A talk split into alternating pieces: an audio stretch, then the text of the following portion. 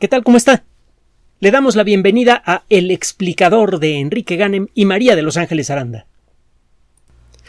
Probablemente la primera novela de ciencia ficción de corte moderno fue escrita en 1818 por una mujer, Mary Shelley. La novela es bien conocida, es uh, hecho una de las más famosas y una de las más representadas de muchas maneras diferentes en cine, en teatro, incluso en la literatura. Hay uh, novelas que se han inspirado en el patrón de Frankenstein e incluso algunas de ellas utilizan el nombre como Frankenstein desencadenado. Vale la pena leer la novela. Bueno, eh, la sacudida cultural que con el paso de los años generó la novela titulada Frankenstein o el moderno Prometeo de Mary Shelley, ha eh, atraído a muchas personas a la ciencia y al mismo tiempo ha servido como una advertencia de lo que puede ocurrir si el conocimiento es desarrollado sin un sentido de propósito y más importante aún, si el conocimiento científico se convierte en tecnología sin estar controlada por principios éticos. Hay varios momentos estelares en la novela, tiene usted que leerla, realmente es muy buena, es una verdadera vergüenza que Mary Shelley haya eh, muerto en la pobreza cuando su novela pues le habría atraído unas pocas décadas más tarde una cantidad de regalías espectacular, algo que continuaría todavía. En, una ocasión célebre, en 1815, eh, el pequeño grupo que integraban Mary Shelley, eh, eh, Lord Byron, un, grupo intelectual eh, muy pequeño y muy distinguido. Lord Byron fue un poeta muy famoso, por cierto. Este grupo se detuvo en un lugar que se llama Gernsheim, que está a 17 kilómetros del castillo Frankenstein. el castillo realmente existe. Dos siglos antes, en ese lugar, un alquimista había hecho algunos experimentos un tanto extraños como los que hacían todos los alquimistas. Más adelante, el grupo llegó a la ciudad de Ginebra y eh, parece que como parte de todo esto experimentaron una tormenta eléctrica espectacular en la época en la que no había luz eléctrica en las noches. Eh, cualquiera que ha tenido el, eh, el, placer y al mismo tiempo el horror de experimentar una tormenta en una montaña en despoblado, algo que puede llegar a ocurrirles si estudia biología, eh, puede imaginar la conmoción que eso produjo en Mary Shelley. Escribe esta novela en la que la electricidad toma un papel fundamental. La electricidad en aquella época ya había dado algunas sorpresas importantes a los investigadores, en particular a las personas que estudiaban el funcionamiento de la vida. Galvani, por ejemplo, había hecho estos experimentos en los que hacía pasar una corriente eléctrica breve por eh, unas ancas de rana, que habían sido desde luego cortadas del animal, y las patitas se movían. Un experimento muy famoso. Y se habían hecho otros, eh, otros eh, eh, experimentos igualmente dramáticos que demostraban que la electricidad tenía algo que ver con el proceso vital. A partir de esto, y, eh, gracias al talento y la sensibilidad de Mary Shelley, eh, aparece esta novela en la que la electricidad le otorga a Víctor Frankenstein la posibilidad de darle vida a un cuerpo hecho con pedazos de varias personas. En algún momento él dice, ahora sé lo que se siente ser Dios. La electricidad a lo largo del siglo XIX empezó a quedar cada vez más ligada con el fenómeno vital. empezó a quedar claro, por ejemplo, que el sistema nervioso funciona con una forma de electricidad. El término electricidad tiene un sentido amplio y un sentido estrecho. En el sentido amplio, en el que se usa en el mundo de la física, por ejemplo, o de la química, o de la biología, usted le llama electricidad a las manifestaciones visibles, detectables, del movimiento de una gran cantidad de partículas que tienen la misma carga eléctrica. En el sentido estrecho, le llamamos a electricidad a la manifestación del movimiento de electrones a través de algún medio conductor, por ejemplo un cable. La electricidad que lleva las señales nerviosas, por ejemplo, de la punta de nuestros dedos hasta nuestro cerebro, en donde es interpretada esa información, esa electricidad consiste de partículas principalmente con carga eléctrica positiva que se mueven a lo largo de la membrana de las neuronas. El movimiento es un tanto peculiar, no lo vamos a explicar aquí porque se nos va la esencia de lo que queremos decirle, que está bien sabroso. El caso es que la electricidad, clara, eh, entendida en el sentido amplio, la manifestación visible del movimiento de cargas eléctricas del mismo signo, pueden ser positivas o negativas, pueden ser electrones, protones o incluso átomos casi completos a los que les falta o les sobra un electrón. Cualquier cosa chiquita que tenga acá, si usted tiene muchísimas cosas chiquitas que tienen la misma carga eléctrica y esas cosas chiquitas se mueven, generan todas las manifestaciones de lo que llamamos electricidad.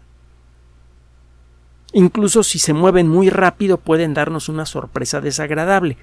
Las fuertes descargas eléctricas que pueden ser incluso mortales, que puede producir una anguila eléctrica o un pez torpedo, por ejemplo, son generadas no por electrones en movimiento, sino por átomos incompletos a los que les faltan o les sobran cargas eléctricas. La electricidad no solamente sirve para que el sistema nervioso pueda generar y transmitir señales desde el lugar en donde se encuentran sensores como los sensores de presión en la punta de nuestros dedos hasta el cerebro. La electricidad tiene otros papeles importantes en, el fenómeno vital, muchísimos. Y eh, bueno, muchos de los experimentos que se hacen desde hace ya varias décadas para tratar de entender el funcionamiento de los músculos, para tratar de entender por qué algunos algunas glándulas de pronto comienzan a segregar sustancias como la insulina, etcétera, etcétera, tienen que ver en algo con la electricidad. El papel de la electricidad en el mundo de la vida entonces es múltiple.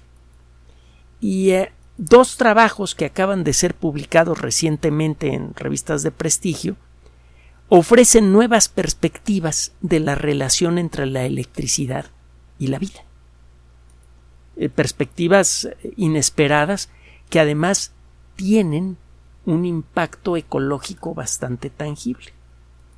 Un impacto ecológico que no ha sido considerado, cuando menos no con suficiente detalle tiene tiempo que los biólogos, que son de los pocos profesionales que va a encontrar usted haciendo su trabajo en lugares que, parecen verdaderamente enloquecedores, eso de trabajar de noche en despoblado, en un bosque a la mitad de una tormenta, como que no suena muy cuerdo. Y, no es cuerdo. el, los biólogos cuerdos generalmente no producen trabajos científicos interesantes. Se necesita un poquito loco para, para hacer ciencia. Un poquito loco en el sentido creativo. No me tome mal. Bueno, eh, no es raro que alguna persona que estudia algún aspecto de la vida, pues de pronto esté en un bosque, en medio de la noche, lejos de, de una zona habitada, y pues que en medio de la noche empiece una tormenta. Algunos investigadores y algunos estudiantes, se lo puedo decir en, primera persona, hemos visto cuando hay mucha carga eléctrica en el ambiente, que a veces la, la superficie de los árboles, la parte exterior de los árboles, sobre todo la parte que, que, se encuentra cerca de la copa misma de los árboles, a veces como que se ve con mucha claridad, parece estar delineada por, por una luz muy tenue. Algunas fotografías tomadas por, ah, eh, por investigadores revelan la presencia de pequeñas chispitas que se pueden ver en la punta de las hojas de algunos árboles. Esto es particularmente notable en, ah, eh, en, los pinos y en todos eh, los árboles que pertenecen a la familia de los pinos comunes. Las coníferas tienen unas hojas muy delgaditas y eh, se han logrado fotografías en las que se ven chispitas que saltan de las puntas de estas, de estas pequeñas hojitas alargadas que encuentra usted en un pino. Otro día platicamos de toda la terminología en, eh, el mundo de, la botánica y, exactamente qué son esas hojitas pequeñas que hay en, los pinos. Hay, hay, eh, toda una historia que contar al respecto. Pero bueno, el caso es que de las puntitas de las hojitas de los pinos a veces se ven chispitas. Estas chispitas se ven eh, cuando está por empezar una tormenta eléctrica. En esas circunstancias, la nube que está encima de su cabeza está cargada con electricidad, con electricidad estática. Y el suelo se carga con electricidad estática del signo opuesto. Cuando las circunstancias son apropiadas, esta diferencia de potencial eléctrico, mucha carga eléctrica de un signo en la nube y mucha carga eléctrica del signo opuesto en el suelo, pueden hacer que brinque una chispa gigante, un relámpago. Ahora, en muchos casos, el relámpago no se llega a formar. Solamente, cuando hay una gran tormenta eléctrica, solamente caen relámpagos en algunos cuantos lugares, afortunadamente. De otra manera, sería imposible sobrevivir a una tormenta eléctrica en una, en una zona en donde hay muchos árboles. De todas maneras, es extraordinariamente tonto quedarse cerca de un árbol cuando está eh, a punto de llover, porque lo que demuestran estas imágenes que le acabo de mencionar es algo que sabemos desde hace mucho tiempo. Los árboles pueden actuar como concentradores de, eh, de electricidad estática y eso significa que los árboles son lugares ideales para que caiga un relámpago, actúan como pararrayos. Bueno,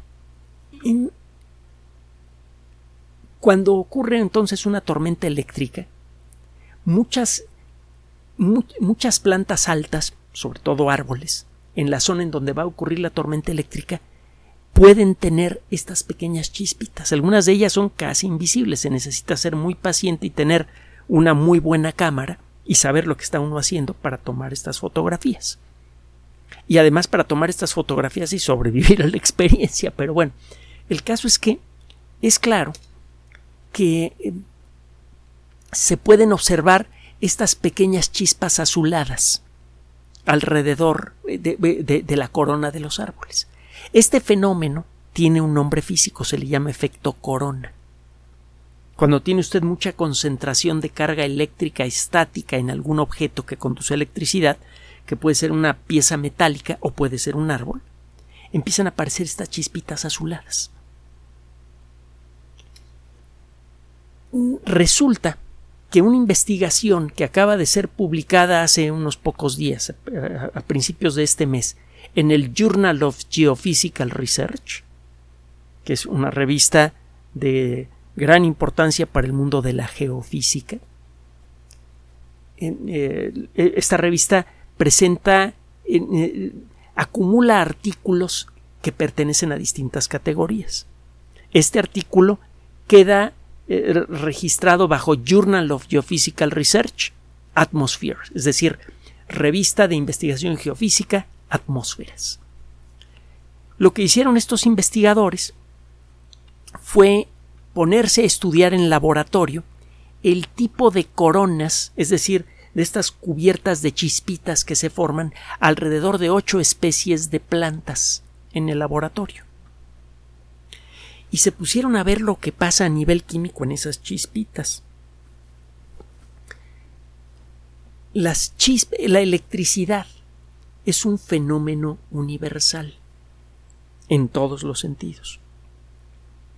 A final de cuentas es gracias a la electricidad y a, los principios que sustentan al fenómeno de la electricidad que podemos explicar por qué los átomos se pegan unos a otros para formar moléculas. Y podemos explicar el funcionamiento de la luz y un montón de cosas más. La electricidad es uno de los fenómenos más fundamentales del universo. De hecho, tiene que ver con una de las cuatro fuerzas fundamentales del universo, de los cuatro mecanismos que hay en el universo en el que vivimos, que permiten que un objeto afecte a otro sin tocarlo. Está la, eh, la gravedad, usted ya la conoce, la Tierra puede mantener a la Luna alrededor de ella sin tocarla gracias a la gravedad. Está el electromagnetismo. Sabemos que la electricidad y el magnetismo son dos manifestaciones diferentes del mismo fenómeno fundamental. Esa sería la segunda fuerza fundamental de la naturaleza y las otras dos fuerzas fundamentales solamente se manifiestan en el núcleo de los átomos, la fuerza nuclear débil y la fuerza nuclear fuerte.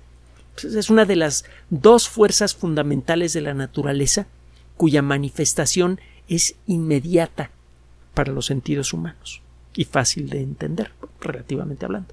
Bueno, estos investigadores eh, que, saben de este efecto corona que se ve en, en toda clase de plantas, en particular plantas de, gran estatura, en ambientes eh, cargados con electricidad, por ejemplo, poco antes de una tormenta, meten en el laboratorio eh, algunas plantitas que son comunes en, por ejemplo, en grandes montañas arboladas, y generan un campo eléctrico similar al que existe poco antes del inicio de una tormenta en su interior. Entonces pueden ver cómo salen estas chispitas de las puntas de las plantas y pueden empezar a medir el efecto químico que tienen esas chispitas. Decía hace un momento que la electricidad, los principios de la electricidad nos permiten entender cómo es que los átomos se pegan para formar moléculas cuando hay electricidad presente, ocurren cambios químicos en las moléculas cercanas si el campo eléctrico es suficientemente intenso. Por ejemplo, si cae una chispa, sea generada por, por la actividad humana o una chispa natural, un relámpago, el oxígeno de la atmósfera es afectado por el paso de esa electricidad. Las moléculas de oxígeno se rompen y generalmente se pegan pero en grupos de tres. Las moléculas normales que hay en la atmósfera, las moléculas de oxígeno que usted está metiendo a sus pulmones con cada inspiración, están hechas de dos átomos de oxígeno pegados. Pero bajo la influencia de la electricidad, estas moléculas se rompen y cuando se pegan muchas veces forman grupos de tres átomos. A esa molécula se le llama ozono. Le da esa ese olor particular a electricidad que siente usted cuando hay una chispa eléctrica. Y el ozono, bueno, es una sustancia muy agresiva que puede quemar las mucosas, la nariz, el interior de los pulmones y si la concentración es muy alta, puede destruir poco a poco plásticos, etcétera, etcétera. Hay una concentración muy importante de ozono en las ciudades eh, generado por la interacción entre la luz del sol y las moléculas a medio quemar que salen de ah, escapes de automóviles, de algunas fábricas, de, lugares en donde se queman cosas. Esas moléculas a medio quemar actúan como fotoceldas que capturan la energía del sol y esa energía es transmitida a las moléculas de oxígeno del aire y se forma ozono. Y ese ozono pues hace mucho daño a la gente, a las cosas, etcétera. Por cierto, eso sería uno de los problemas que tendríamos de contaminación atmosférica que tendríamos que enfrentar, que tendremos que enfrentar cuando todos los automóviles sean eléctricos, porque el ozono se produce en, eh, las circunstancias en las que opera un motor eléctrico. Si tiene usted millones de ellos operando, se va a producir una cantidad eh, probablemente molesta de ozono. No lo sabemos. Pero bueno, parece que va a ser un problema que vamos a tener que enfrentar ahora que que el mundo poco a poco se mueve hacia los automóviles eléctricos. No van a ser tan limpios como parecen. Pero regresando al tema, estos investigadores sabían pues que estas chispas necesariamente tenían que producir cambios químicos a su alrededor. Y eh, lo que encontraron estos investigadores es que efectivamente se forman grandes cantidades de un tipo peculiar de moléculas que se llaman radicales libres. Un radical libre es una molécula que no tiene la misma cantidad de cargas eléctricas positivas y negativas. Eh, una molécula de agua, por ejemplo, pues tiene el átomo de oxígeno tiene 8 electrones y los átomos de hidrógeno tienen un electrón cada uno. El número total de electrones es de 10. Ahora, los 10 electrones negativos. El, núcleo del átomo de oxígeno tiene 8 partículas con carga eléctrica positiva y los átomos de hidrógeno tienen una partícula con carga eléctrica positiva cada uno. El número total de cargas eléctricas positivas en una molécula de agua es de 8 y el número total de cargas eléctricas negativas es de 8 también. La molécula de agua es eléctricamente neutra. Esto no es exactamente cierto porque hay por allí una distribución irregular del, campo eléctrico en la superficie de la molécula, pero es otro rollo. Tiene que ver con las extrañas y curiosas y valiosísimas propiedades que tiene el agua como solvente universal, etc. Otro día platicamos de, de esto, que tiene que ver con un fenómeno conocido como las fuerzas de Van der Waals. Pero bueno, en términos generales, una molécula de agua está eléctricamente balanceada. Una molécula eléctricamente desbalanceada tiene o más cargas positivas o más cargas negativas que las opuestas. Puede tener más cargas positivas que negativas o más negativas que positivas. Estas moléculas desbalanceadas, si tocan a una molécula normal, pueden desbalancearla también. Si usted tiene una molécula grande, por ejemplo una molécula orgánica, y le roba un electrón o le agrega un electrón, eso puede desbalancear a la molécula. Puede romperla incluso. Si esto sucede con frecuencia en el interior de una célula, hay fenómenos que pueden producir muchos radicales libres dentro de nuestras células, pues eso podría empezar a romper proteínas y otras moléculas que necesita la célula para vivir bien y entonces la célula tiene que trabajar de más produciendo nuevas proteínas, pero también esos radicales libres pueden afectar al ADN y a, otras, a otros elementos cruciales de la célula y pueden matarla o enloquecerla y volverla cancerosa. Cuando menos es la teoría, parece que el asunto es más complicado de lo que, de lo que le estoy contando, pero bueno, más o menos por ahí va el rollo de los radicales libres en el interior de nuestras células. Bueno, lo que encontraron estos investigadores es que de las puntas de estas plantitas sale una gran cantidad de radicales libres, por ejemplo el radical hidroxilo.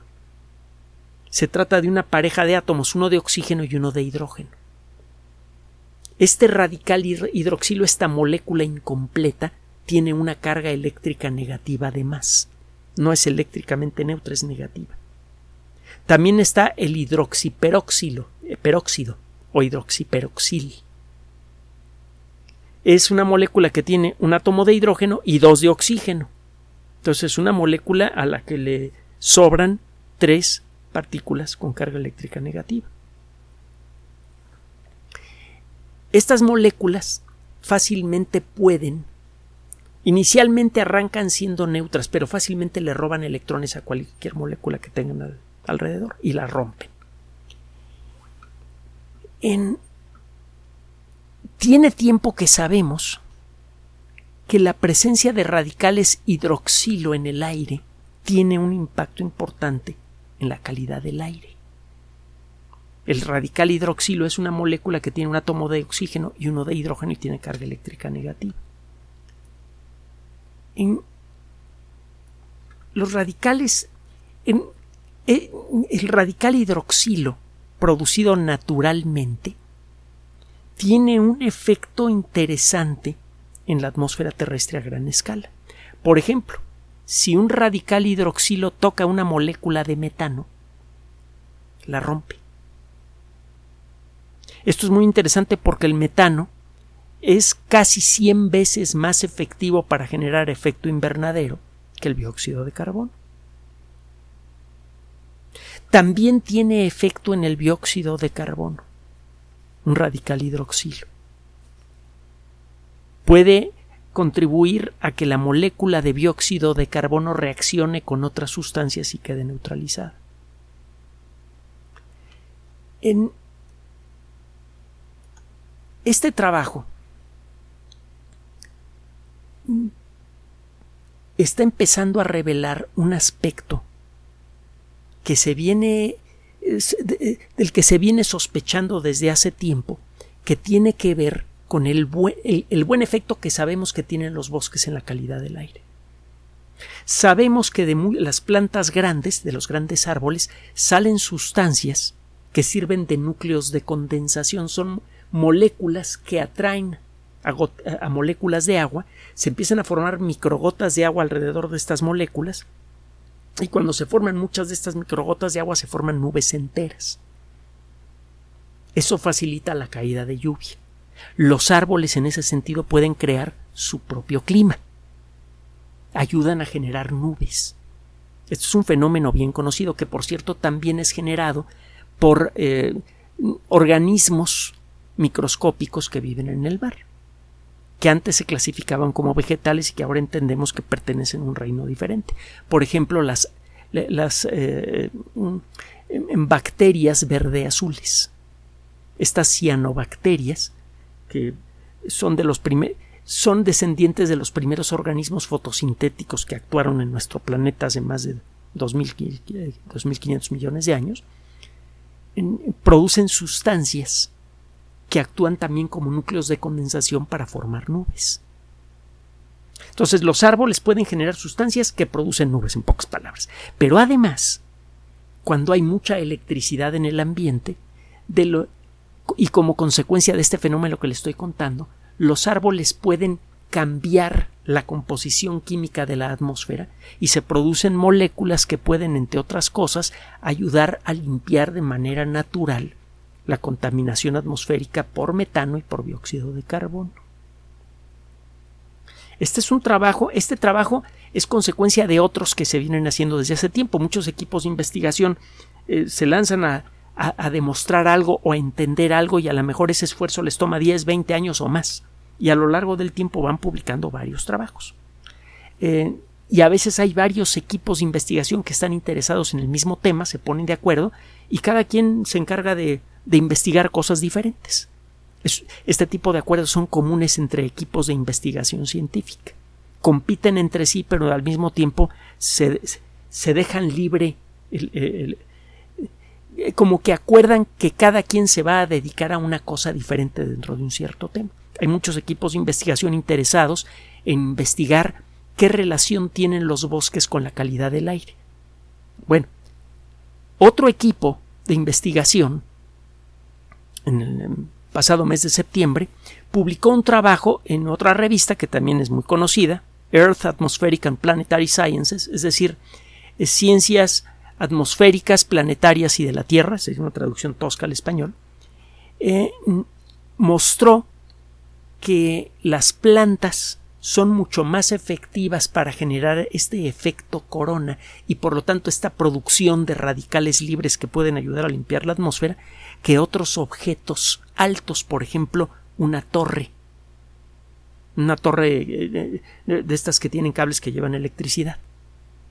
Una torre y un árbol de la misma altura no generan la misma cantidad de radicales libres limpiadores. Los árboles generan muchos más.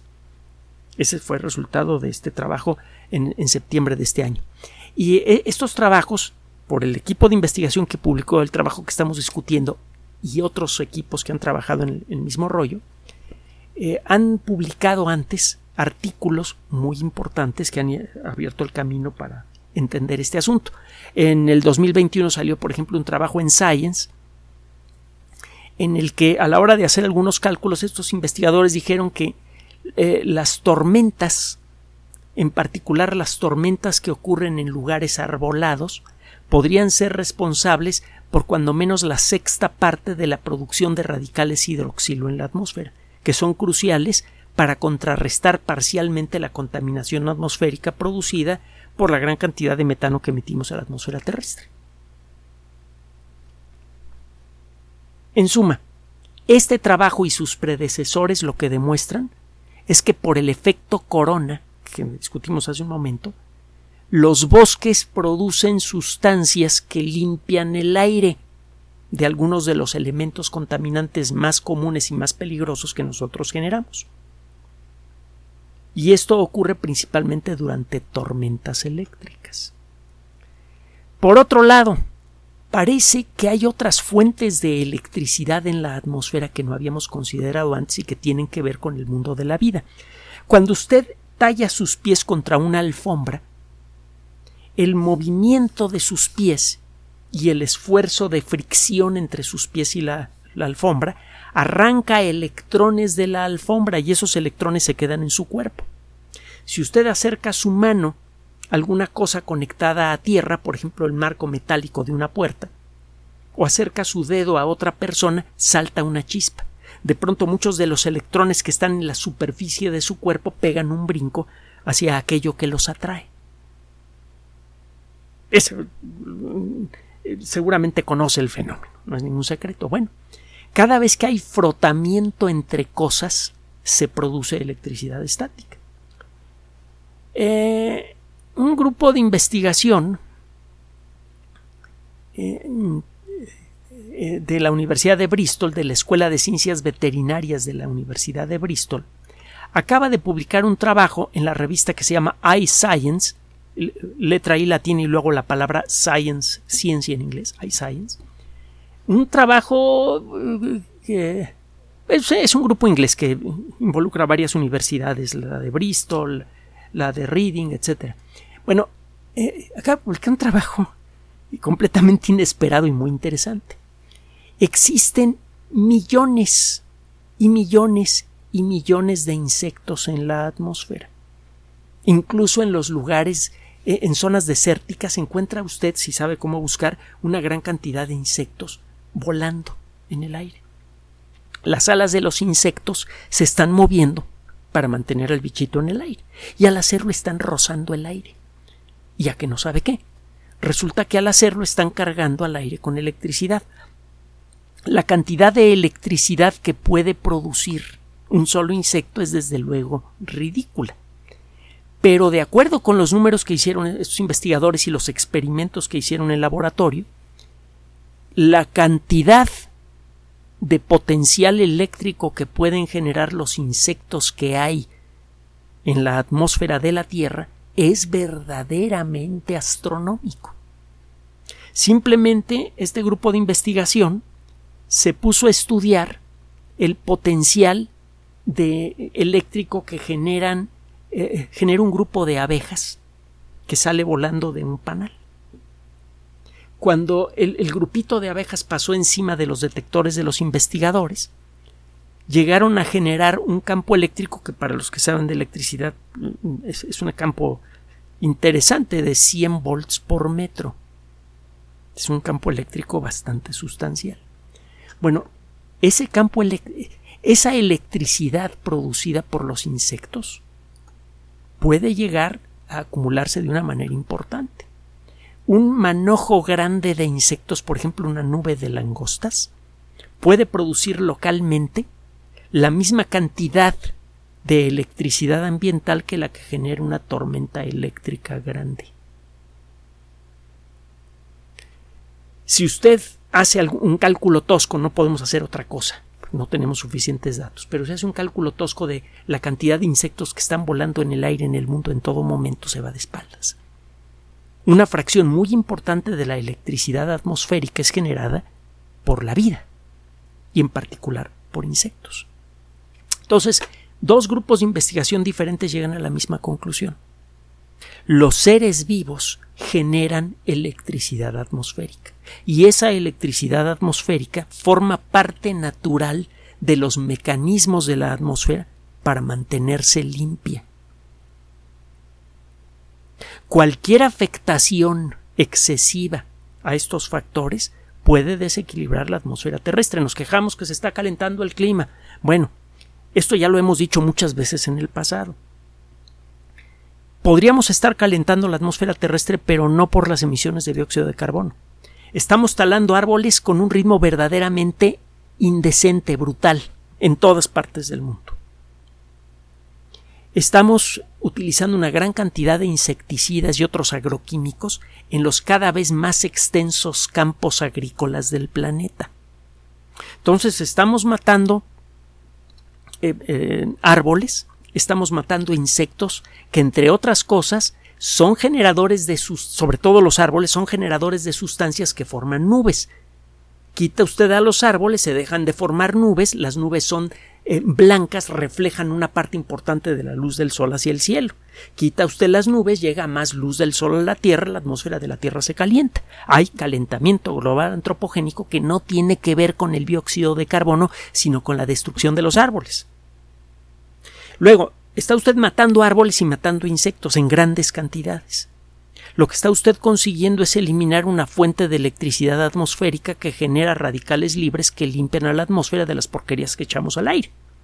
Y encima de todo, el exceso de porquerías que utilizamos para la agricultura y la ganadería y para nuestras ciudades, que va a parar a los ríos, llega al mar y está empezando a matar al plancton en grandes cantidades. Esto es algo sabido desde hace más de una década. Y eso, entre muchas otras cosas, reduce la producción de sustancias que ayudan a formar nubes en el océano y eso de nuevo tiene un efecto de calentamiento global que no tiene que ver con el dióxido de carbono. En suma, primero, queremos arreglar el problema ambiental, olvídese de comprar carros eléctricos, olvídese de las fotoceldas. Esas son necedades. Lo que necesitamos es reducir el impacto ambiental de nuestras actividades y no hay forma de hacerlo con una población que sigue creciendo a razón de más de 330 mil bocas nuevas que alimentar cada día. Así de fácil. Por otro lado, y regresando a la ciencia ficción, es fascinante ver cómo Mary Shelley tenía toda, toda, toda la razón, de una manera que habría resultado desde luego inesperada para ella. La electricidad efectivamente es una fuente de vida. La electricidad y la vida están estrechamente relacionadas.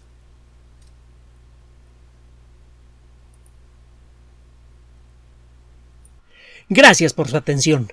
Además de nuestro sitio electrónico www.alexplicador.net, por sugerencia suya tenemos abierto un espacio en Patreon, el explicador Enrique Ganem, y en PayPal, el por los que gracias a su apoyo sostenemos este espacio. Puede usted descargar gratuitamente estos audios en formato MP3 en Spotify y en iTunes como El Explicador sitio oficial y en SoundCloud como El Explicador y con formato de video en YouTube en El Explicador sitio oficial. Recuerde nuestras redes sociales de siempre, Twitter Enrique-Ganem y en Facebook Enrique Ganem sitio oficial, el explicador y los grupos que usted ya conoce. Finalmente, el explicador siempre somos María de Los Ángeles Aranda y Enrique Ganem. Gracias.